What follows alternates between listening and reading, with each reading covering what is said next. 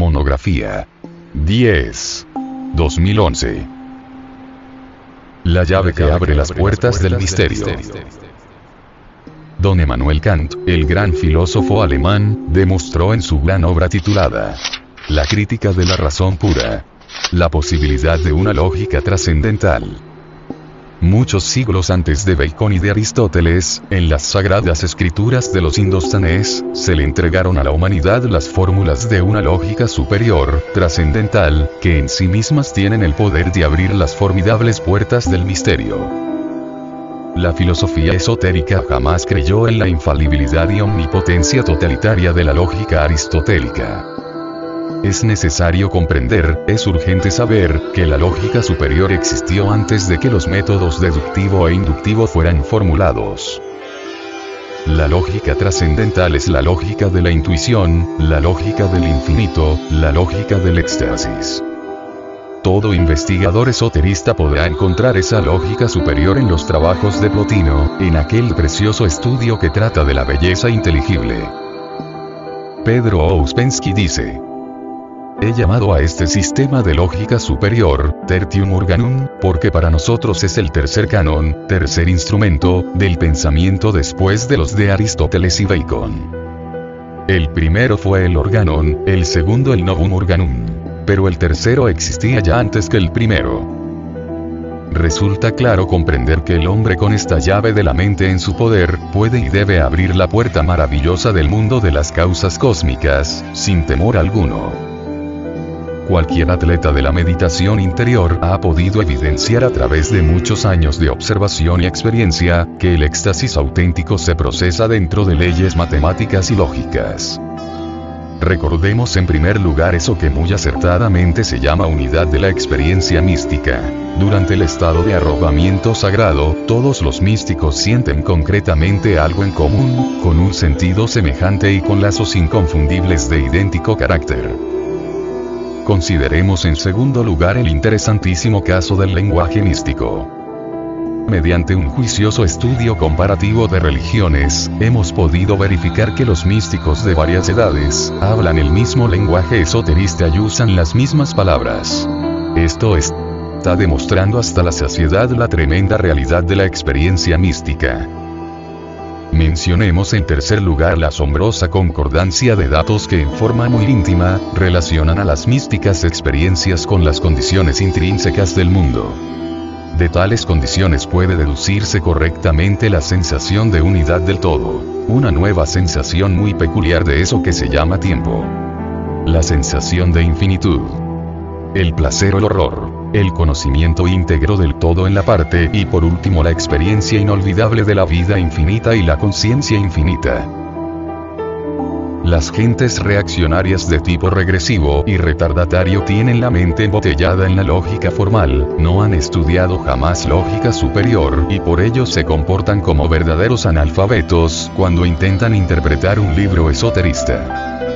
Los bribones rechazaron la experiencia mística cuando no la pudieron embotellar en su lógica formal.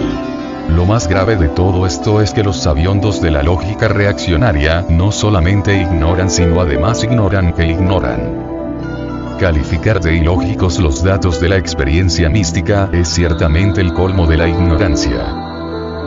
El esoterismo puro se fundamenta en la experiencia mística y esta última está sometida a las matemáticas de los números transfinitos y a las leyes inconfundibles de la lógica superior.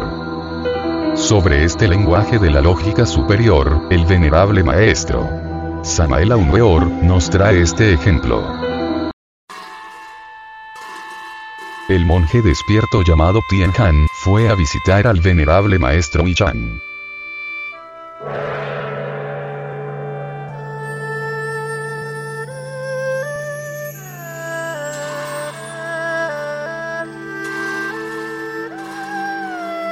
Al llegar, preguntó muy solemnemente a cierto Z ayudante si el maestro real estaba en casa. El místico contestó. Sí, pero no recibe visitas. Tien Han dijo. Oh, lo que dices es demasiado profundo y extraño. El anacoreta ayudante replicó. Ni siquiera los ojos del Buda lo pueden ver. Entonces argumentó Tien Han. La hembra del dragón pare un dragoncito y la del fénix pare un pequeño fénix. Y luego se retiró. Más tarde, cuando Chang salió de la meditación en que se hallaba y se enteró de lo que había ocurrido en su casa, golpeó al religioso asistente. Cuando Tian Han se enteró de esto, hizo el siguiente comentario. Este viejo merece ser llamado el maestro real.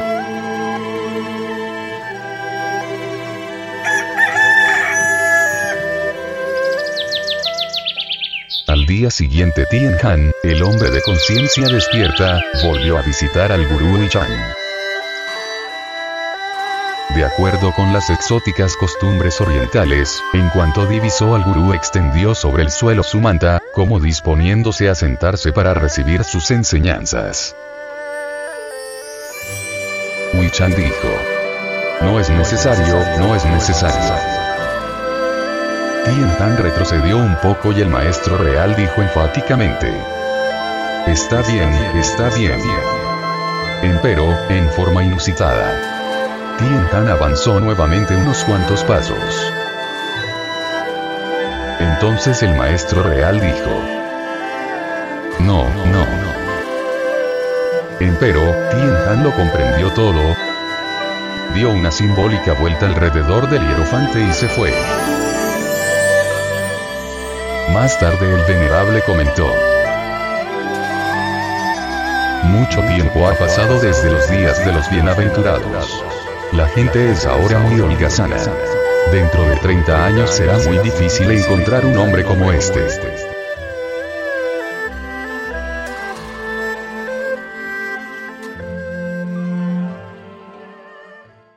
Extrañas actitudes. Pláticas telepáticas instantáneas intuitos que relampaguean. Luego, el venerable maestro, Samael Weor, termina comentando. Explicar todo esto sería, como castrar la enseñanza. Nuestros muy amados lectores deben captar su honda significación. Práctica. Después de relajar vuestro cuerpo y vuestra mente, Reflexiona del por qué las gentes no saben de estas cosas ni quieren saberla. Porque las gentes solo se preocupan por conseguir dinero y más dinero. Porque la pobre humanidad doliente es míseras hojas arrastradas por el gran viento. Míseras hojas llevadas por la gran ley. Ahora concéntrese y medite muy profundamente en el anciano de los días, en su real ser. Durante la meditación debe provocar el sueño voluntario. Así podrán llegar a la iluminación muy profunda. Esta práctica debe realizarla manejando el estado de recuerdo de sí. De otra manera no tendrá jamás ningún triunfo.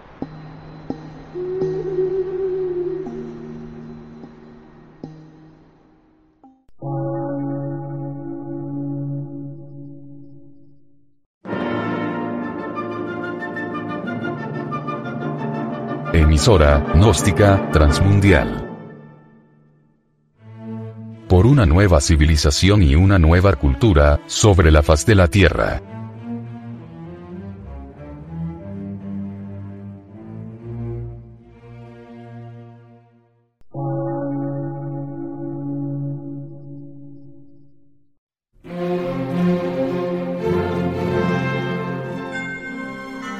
Medio de radiodifusión científico, artístico, místico y filosófico, de la Asociación Colombiana de Centros de Estudios Gnósticos, Antropológicos, Psicológicos y Culturales. A.C.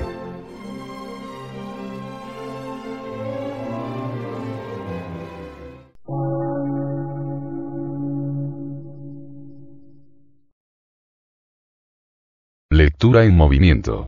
Difusión sin fronteras.